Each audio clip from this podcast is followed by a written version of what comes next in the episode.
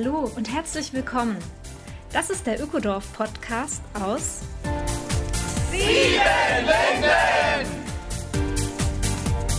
Wir laden dich ein in unser Ökodorf. Hier leben 150 Menschen seit über 20 Jahren nachhaltig und gemeinschaftlich zusammen. Ein gutes Leben, eine gesunde Zukunft ist ganz real möglich. Lass dich anstecken. Mein Name ist Simone Britsch und ich wohne hier.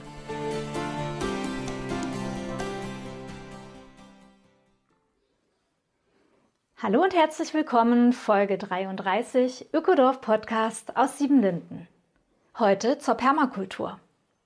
Siebenlinden ist ein Permakulturdorf. Seit 25 Jahren wird hier eine nachhaltige Siedlung geplant und aufgebaut. Damit räumen wir schon mal mit einem Missverständnis auf. Permakultur ist keine Gartenbaumethode. Permakultur ist ein umfassendes Planungstool, ein ganzer Werkzeugkasten, wo man ganz verschiedene Aspekte der Planung mit bedienen kann. Es geht darum, Mensch und Natur in harmonische Systeme zu bringen, in intelligente Systeme. Joelle Kampe ist seit den frühen Ökodorf-Jahren in Siebenlinden mit dabei und begleitet den Projektaufbau als Permakulturdesignerin. Sie stellt in Grundzügen die Permakultur vor und sie hat auch ein paar Ideen mitgebracht, wie jede und jeder von uns im eigenen Alltag Permakultur anwenden kann. Also, ich bin neugierig. Hallo Joel, herzlich Hallo. willkommen hier in dem Podcast.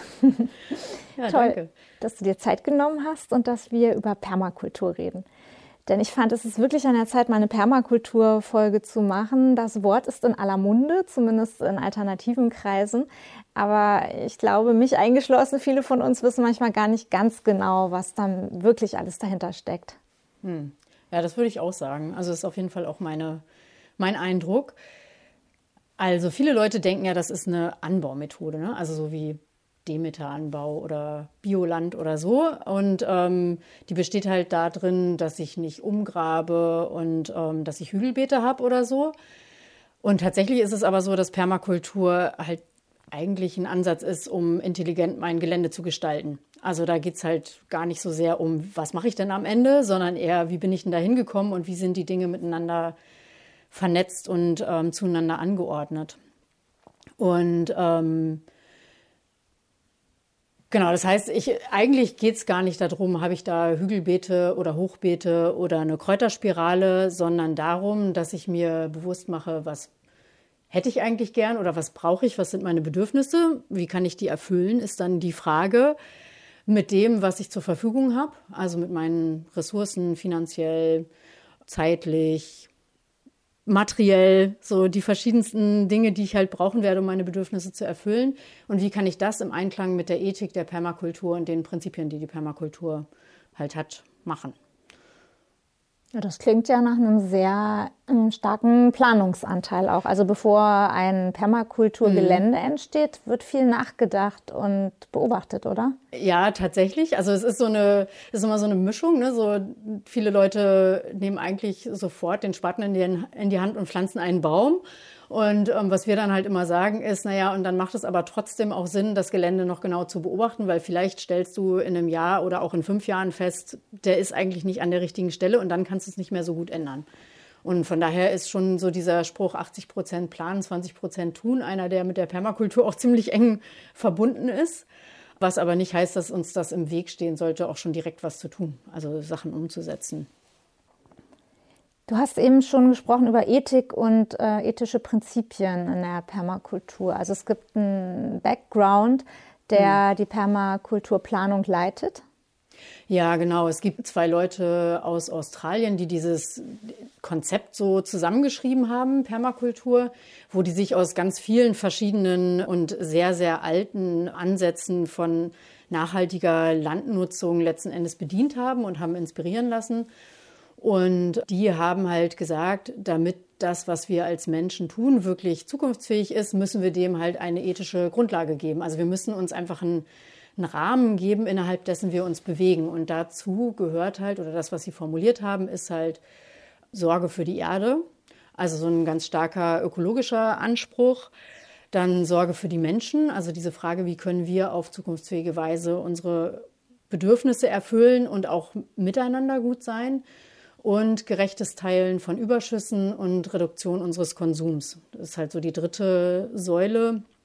Und da geht es halt darum, wie können wir eigentlich zu globaler Gerechtigkeit kommen und dazu beitragen, dass der globale Norden nicht dauerhaft auf Kosten des globalen Südens lebt. So. Und das ist halt für ganz viele Leute schon ein sehr inspirierender Aspekt von der Permakultur. Ne? Also vielen Leuten reicht das eigentlich schon, wenn sie das hören, dass sie sagen, oh ja, damit will ich mich mehr beschäftigen. Oder daran will ich auch mein Leben ausrichten, ne? so eine Richtschnur zu haben, die mir hilft, in meinem Alltag Entscheidungen zu treffen. So, das ist es ja letzten Endes. Also diese beiden Menschen aus Australien, Bill Mollison und David Holmgren heißen die, die haben sich ökologische Systeme angeschaut und ganz konkret den Wald und haben halt versucht zu abstrahieren, was ist es eigentlich nach was für Grundsätzen oder Prinzipien haben sie das genannt, ähm, so ein Wald funktioniert und wie können wir das übertragen auf unsere Art und Weise, Landwirtschaft zu betreiben. Also das war halt ihre Frage in den 70ern, wie kann eigentlich eine zukunftsfähige äh, Art und Weise der Landwirtschaft aussehen und was können wir dafür aus natürlichen Systemen lernen. Also weil sie halt beobachtet haben, so der Mensch muss ganz viel Energie aufwenden, um irgendwie Getreide ernten zu können. Und in der Natur wächst alles so vor sich hin und produziert ganz viel Blattmasse und riesige Bäume und also unglaublich viel Lebendigkeit, ohne dass da ein Mensch irgendwie überhaupt auch nur ein Düngerkorn äh, dazu tun muss oder so. Und diese Prinzipien haben sie halt so formuliert, dass man die halt auf verschiedene Lebensbereiche übertragen kann. Und das ist halt auch so ein bisschen das Spezielle an Permakultur. Also auch wenn ganz viele Leute denken, das ist eine Anbaumethode und damit gestalte ich meinen Garten, ist das halt ein Ansatz, den wir auf ganz verschiedene Bereiche unseres Lebens übertragen können. Also wir können uns auch inspirieren lassen, wie wir eigentlich Transport nachhaltiger organisieren können oder wie wir eigentlich überhaupt so für unsere Subsistenz und unser Auskommen sorgen können. Oder wir können es auch nutzen, um uns inspirieren lassen zu können, wie wir als Menschen auf eine bessere Art und Weise miteinander in Kontakt sein können. So, und da sind, sind natürlich jetzt nicht nur die Prinzipien aus der Natur interessant und relevant, also aus der natürlichen Umgebung, sondern auch das, was wir über Menschsein wissen. Also die gewaltfreie Kommunikation zum Beispiel arbeitet ja sehr viel mit Bedürfnissen und das ist halt ein zentraler Ansatz oder Kompass für uns, mit dem wir auch permakulturell über menschliches Zusammensein nachdenken können. Ja, Mensch, das wird ja immer spannender und immer umfassender, wenn ich höre, dass da auch die sozialen Tools sogar noch eine Rolle spielen. Begeistert dich das selber auch ganz besonders gerade, diese soziale Schiene? Ja, tatsächlich, weil ich ähm, den Eindruck habe, daran hängt es halt so sehr. Ne? Also so diese Frage von, wie gehen wir miteinander um, wie lösen wir Konflikte, wie schaffen wir das, ähm, einander zu hören und zu verstehen und empathisch miteinander zu sein. So, also wir haben in der Permakultur so einen Spruch, so dass ähm, das Problem ist eigentlich nicht der Garten, sondern der Gärtner oder die Gärtnerin. Sehr so. schön. Also, es, sind halt so, es geht sozusagen letzten Endes immer auch ums Soziale. Also es sei denn, ich habe halt mein Gelände und ich wurschtel da alleine vor mich hin, was die allermeisten Menschen sich aber ja nicht wünschen. Also viele Menschen wollen ja mit anderen in einem guten Kontakt sein. Also wir sind einfach soziale Wesen und wir also die allermeisten von uns brauchen andere Menschen. Und dann ist das halt einfach eine große Frage, wie geht das dann eigentlich? Und ich würde halt sagen, in unserer individualisierten Gesellschaft haben wir das auf jeden Fall nicht besonders gut gelernt, so gut im Kontakt zu sein miteinander. Also diesen Satz, das Problem ist nicht der Garten, sondern der Gärtner, werde ich mir auf jeden Fall merken, weil ich sage manchmal, naja, die besten ökologischen Projekte scheitern einfach am Zwischenmenschlichen ja, und das genau, ist einfach noch ein gutes Aussage. Bild dafür. Ja. ja. Genau, und bei mir ist es halt inzwischen so, dass ich tatsächlich, also ich mache noch Kurse mit einem Schwerpunkt auf Selbstversorgung, aber tatsächlich ist das, was mich ähm, seit neun Jahren oder so interessiert, Permakultur im sozialen Bereich zu vermitteln. Also ich gebe mit verschiedenen KollegInnen Seminare dazu und unter anderem jetzt auch einen Kurs im, im Juli, der heißt Transformative Zusammenarbeit in Gruppen, wo wir halt so verschiedene äh, Ansätze von ja, wie geht Zusammenarbeiten und was muss man wissen über Entscheidungsfindung und über Konflikte und über ähm, Moderation und so weiter. Also so verschiedene ähm, Aspekte, die halt sinnvoll sind, wenn wir in Gruppen wirksam werden wollen, ähm, wo wir das halt vermitteln und mit der Gruppe auch ausprobieren. Ja, dann gehen wir nochmal zurück zum Ursprung. Einerseits zum Ursprung der Permakultur, die, die, ja schon von der Geländegestaltung herkommt und mhm. zu unserem Ökodorf Siebenlinden, wo wir jetzt beide hier sitzen, nach 25 Jahren Ökodorf. Und ja, da hat die Permakultur ja schon einiges beigetragen dazu, wie äh, wir das Gelände entwickelt haben. Und auch du, du bist einfach schon lange hier und hast da immer wieder planerisch und auch ganz handfest mitgemacht.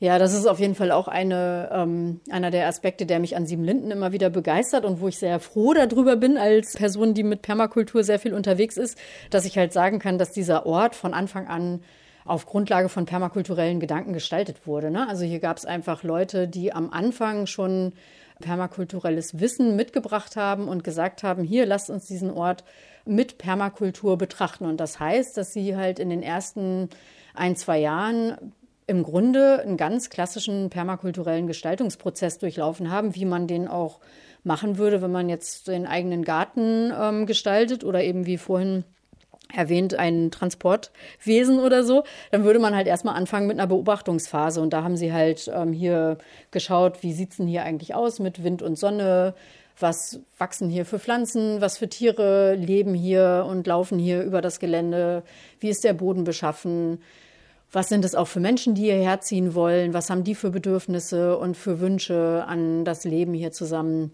und so weiter. Also so eine ganz große Bestandsaufnahme, Beobachtungsphase haben die am Anfang gemacht. Und dann macht man halt typischerweise eine sogenannte Analysephase, wo das einfach genauer unter die Lupe genommen wird, ähm, was man an Informationen gesammelt hat und das ist halt vor allem in Bezug auf die menschlichen Bedürfnisse gemacht worden. Also die haben sich zwei Konzepte vor allem angeguckt, die in Siebenlinden auch immer noch eine Rolle spielen oder eins von den beiden auf jeden Fall. Das eine ist das Co-Housing-Konzept, das kommt ursprünglich aus Dänemark, wo es so um die Frage geht, wie können wir gemeinschaftlich leben und Infrastruktur teilen und trotzdem so ein Bedürfnis nach Privatheit und Zurückgezogenheit erfüllen. Und der andere Ansatz ist eine Mustersprache von Christopher Alexander. Das ist halt das, was wir heute auch immer noch viel im Blick haben, weil wir das einfach so klug finden an so vielen Stellen, was so Gestaltung von gerade auch Außenräumen angeht. Da geht es halt darum, wie können wir Orte gestalten, an denen sich Menschen gerne aufhalten und die von sich aus mehr Lebendigkeit schaffen. Also da würde ich mal einhaken, weil mhm. am Anfang war ja das Ökodorf nicht gerade so der Ort, wo Menschen sich sehr gerne aufhalten, sondern mhm. es war wirklich ein verfallener Resthof, mhm. große, langjährig durch DDR-Landwirtschaft geprägte Flächen und entsprechende Forstflächen, die halt auch einfach Kiefernmonokultur waren. Also von mhm. daher äh, war da schon ein äh, sehr großer Gestaltungsspielraum oder sagen wir anders, ein großes Potenzial für ökologische Verbesserungen, ja. Ja, auf jeden Fall. Und das ist halt ähm, aus meiner Perspektive auch ein, einer der Aspekte gewesen, den Siebenlinden von Anfang an ja immer mit umsetzen wollte und der eben auch sehr permakulturell ist, zu sagen, Siebenlinden soll ein Ort sein, wo nicht nur Menschen Platz haben. Und das ist halt das, was wir hier geschaffen haben. Ne? Also es war waren vorher zwei Lebensräume in Anführungszeichen, also eben Kiefernmonokultur und große ähm, Ackerflächen, die beide nicht besonders lebendig und vielfältig waren. Und jetzt haben wir halt mit diesem Ökodorf an dieser Stelle einen Lebensraum für Menschen geschaffen, an dem auch ganz viele andere Arten Platz gefunden haben, die hier vorher einfach nicht waren. So und wir haben ja von Anfang an hier auch viel gepflanzt und also Hecken angelegt, Bäume gepflanzt, ganz viele Obstbäume, aber eben auch ein neues Waldstück angelegt, was eine Ausgleichspflanzung ist für das Baugebiet, was wir bewilligt bekommen haben.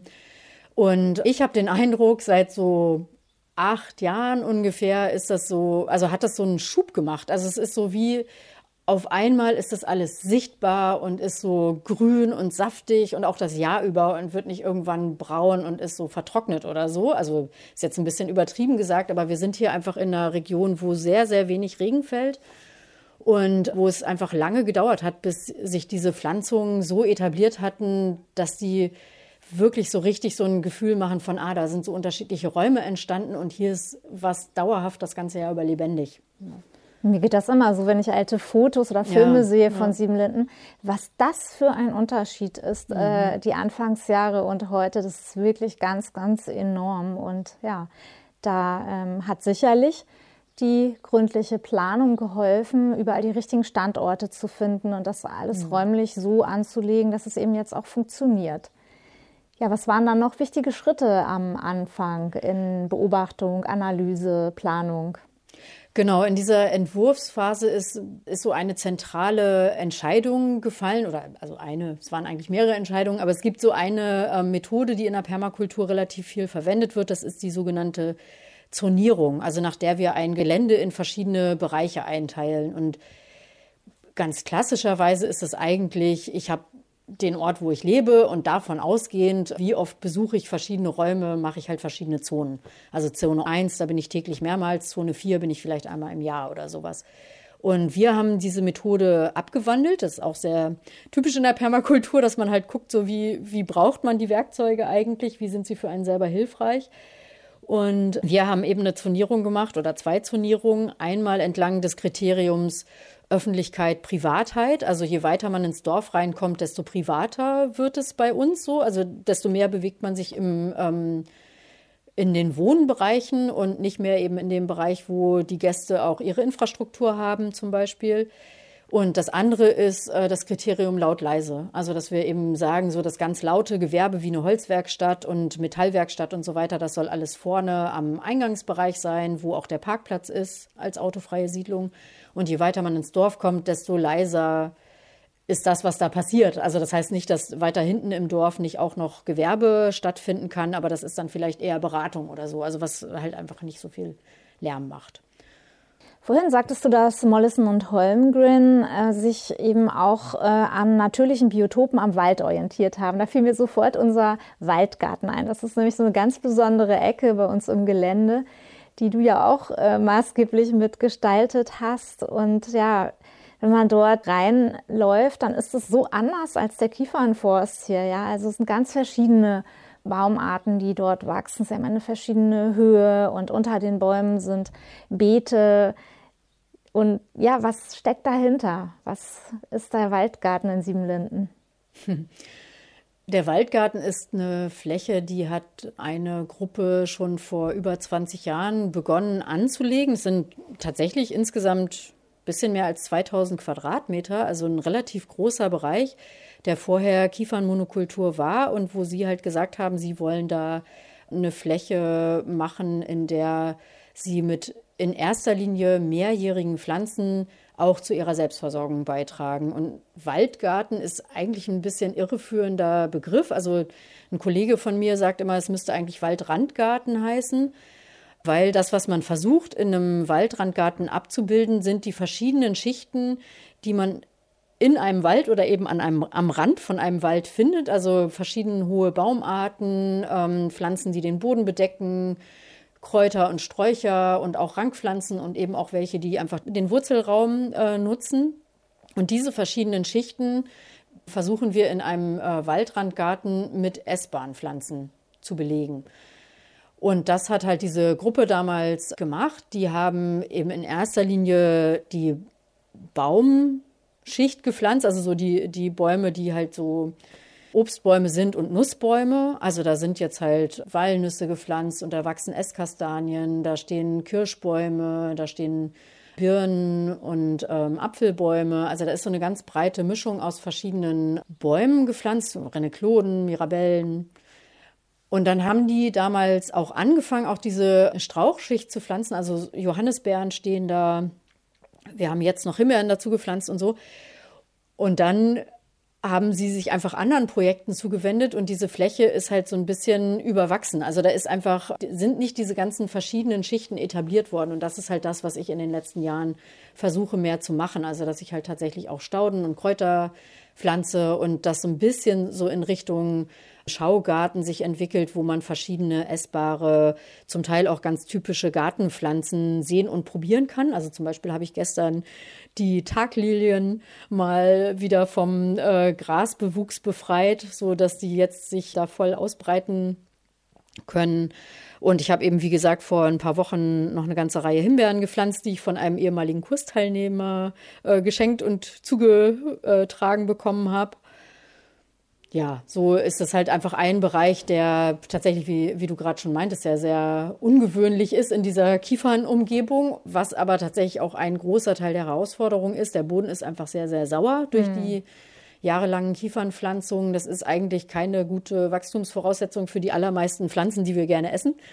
Und ähm, er ist halt auch sehr sandig und hat also einen sehr niedrigen Humusgehalt. So, also da ist einfach viel, viel, viel zu machen und das ist viel leichter auf einer offenen Fläche, einen Waldgarten oder einen Waldrandgarten anzulegen, als aus einem Kiefernforst heraus ähm, einen Waldgarten zu gestalten. So, das zeigt sich einfach immer wieder. Das ist es gibt ja in der Permakultur eben diese verschiedenen Prinzipien und auch so Leitsätze oder äh, Merksätze nennen wir die manchmal. Und da ist einer, arbeite mit der Natur, nicht gegen sie. Und an der Stelle würde ich sagen, das ist schon ein bisschen zum Teil gegen die Natur arbeiten. So. Es klingt doch nach viel Arbeit tatsächlich ja, dort.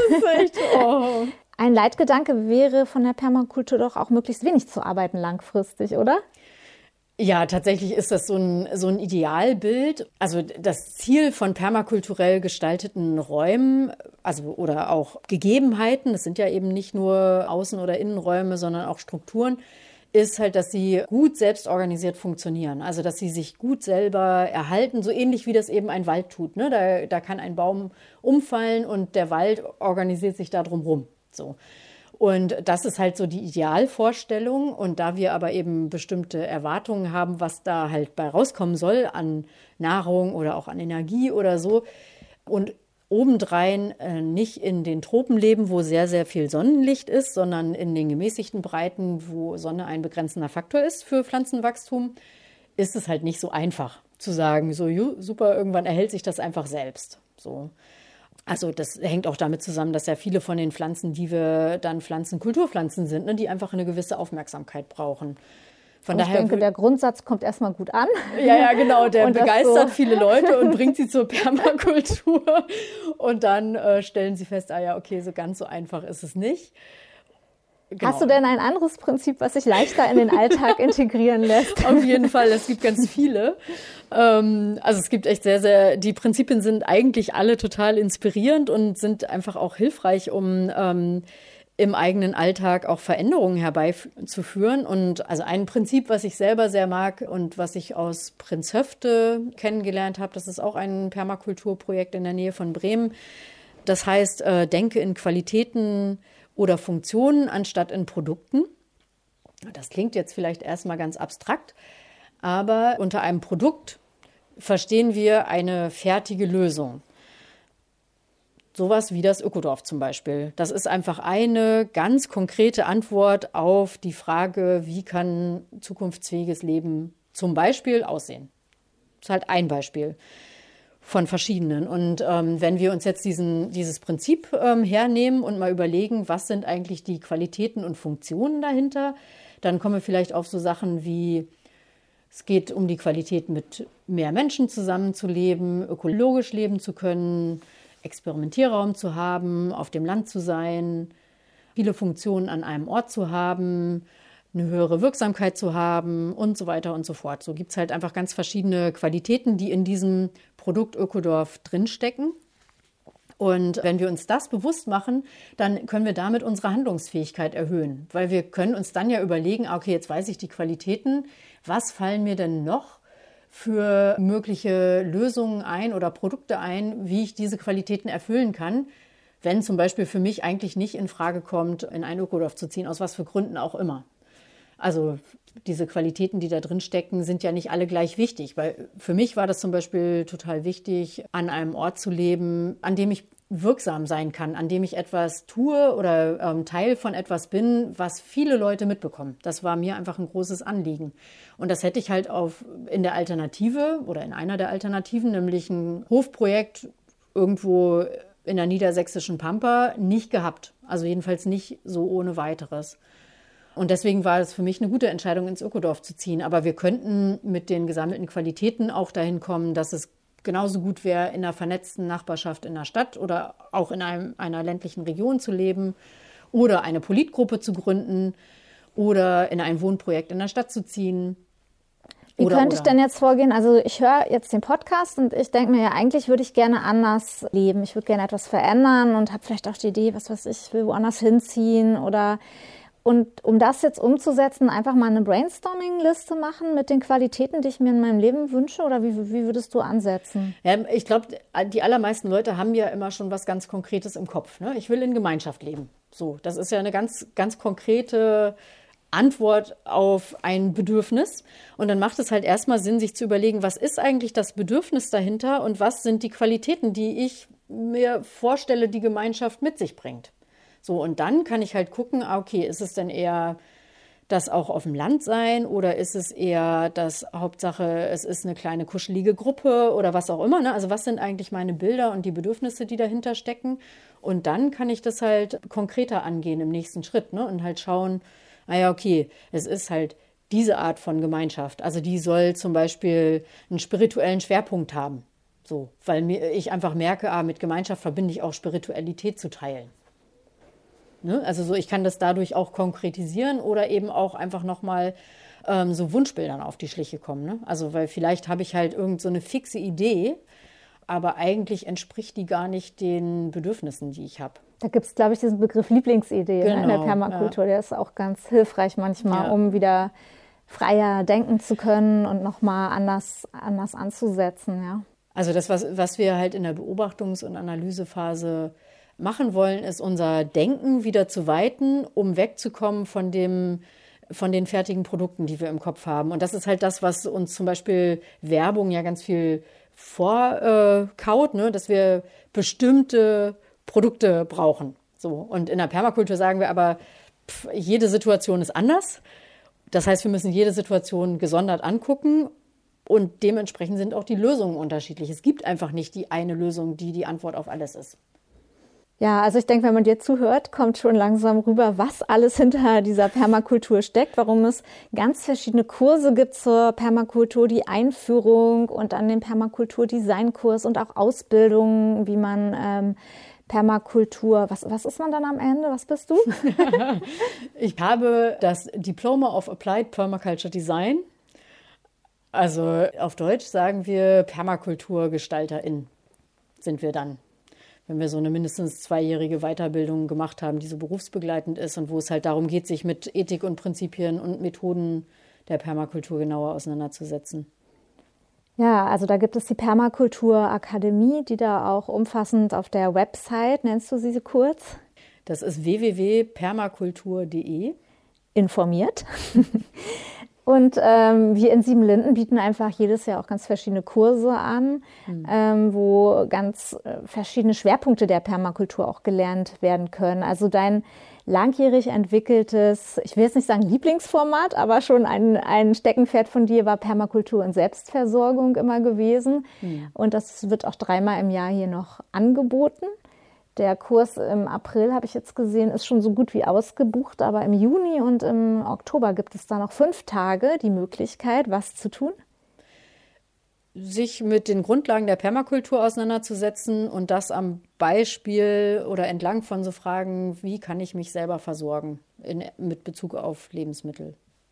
Und da auch, glaube ich, sehr viel Praxisanteil. Ich sehe die Leute hier immer mit Schippen durch ein, durchs Dorf laufen Ja, und wirklich ist- arbeiten auch und was genau, machen. es Ne? ist gar nicht so viel jetzt wirklich mit äh, Praxis, Praxis was tun, aber sehr, sehr anschaulich. Also wir haben halt in diesem Bereich in Siebenlinden einfach ein riesen äh, Repertoire, was wir praktisch zeigen können.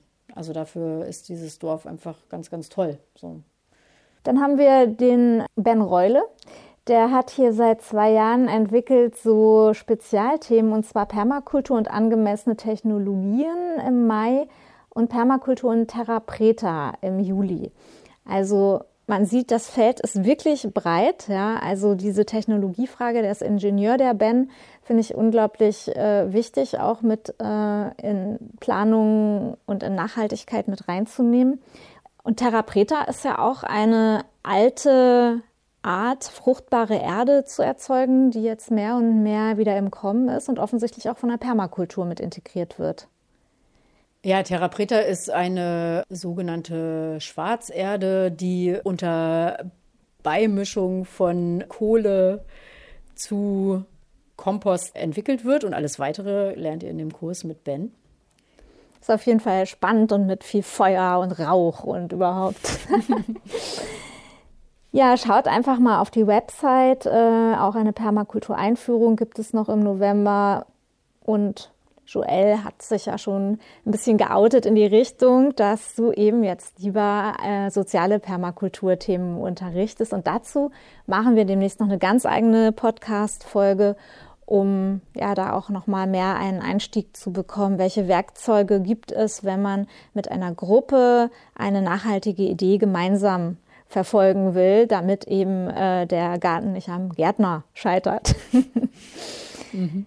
Ja, schön. Dann äh, haben wir, glaube ich, in ein äh, großes Feld geschafft, wirklich so ein bisschen ja, saftig äh, einen Eindruck zu erhalten und ich danke dir und ich freue mich schon auf eine der nächsten Folgen mit dir. Da geht es weiter. Ja, ich bin auch gespannt. danke. Das war sie, die neue Folge des Ökodorf Podcasts aus Siebenlinden. Besuche uns auf www.siebenlinden.org oder direkt im schönen Ökodorf. In unseren Seminaren lernst du die Welt von morgen nachhaltig und gemeinsam zu gestalten. Der Ökodorf Podcast aus Siebenlinden ist eine Produktion vom Freundeskreis Ökodorf e.V.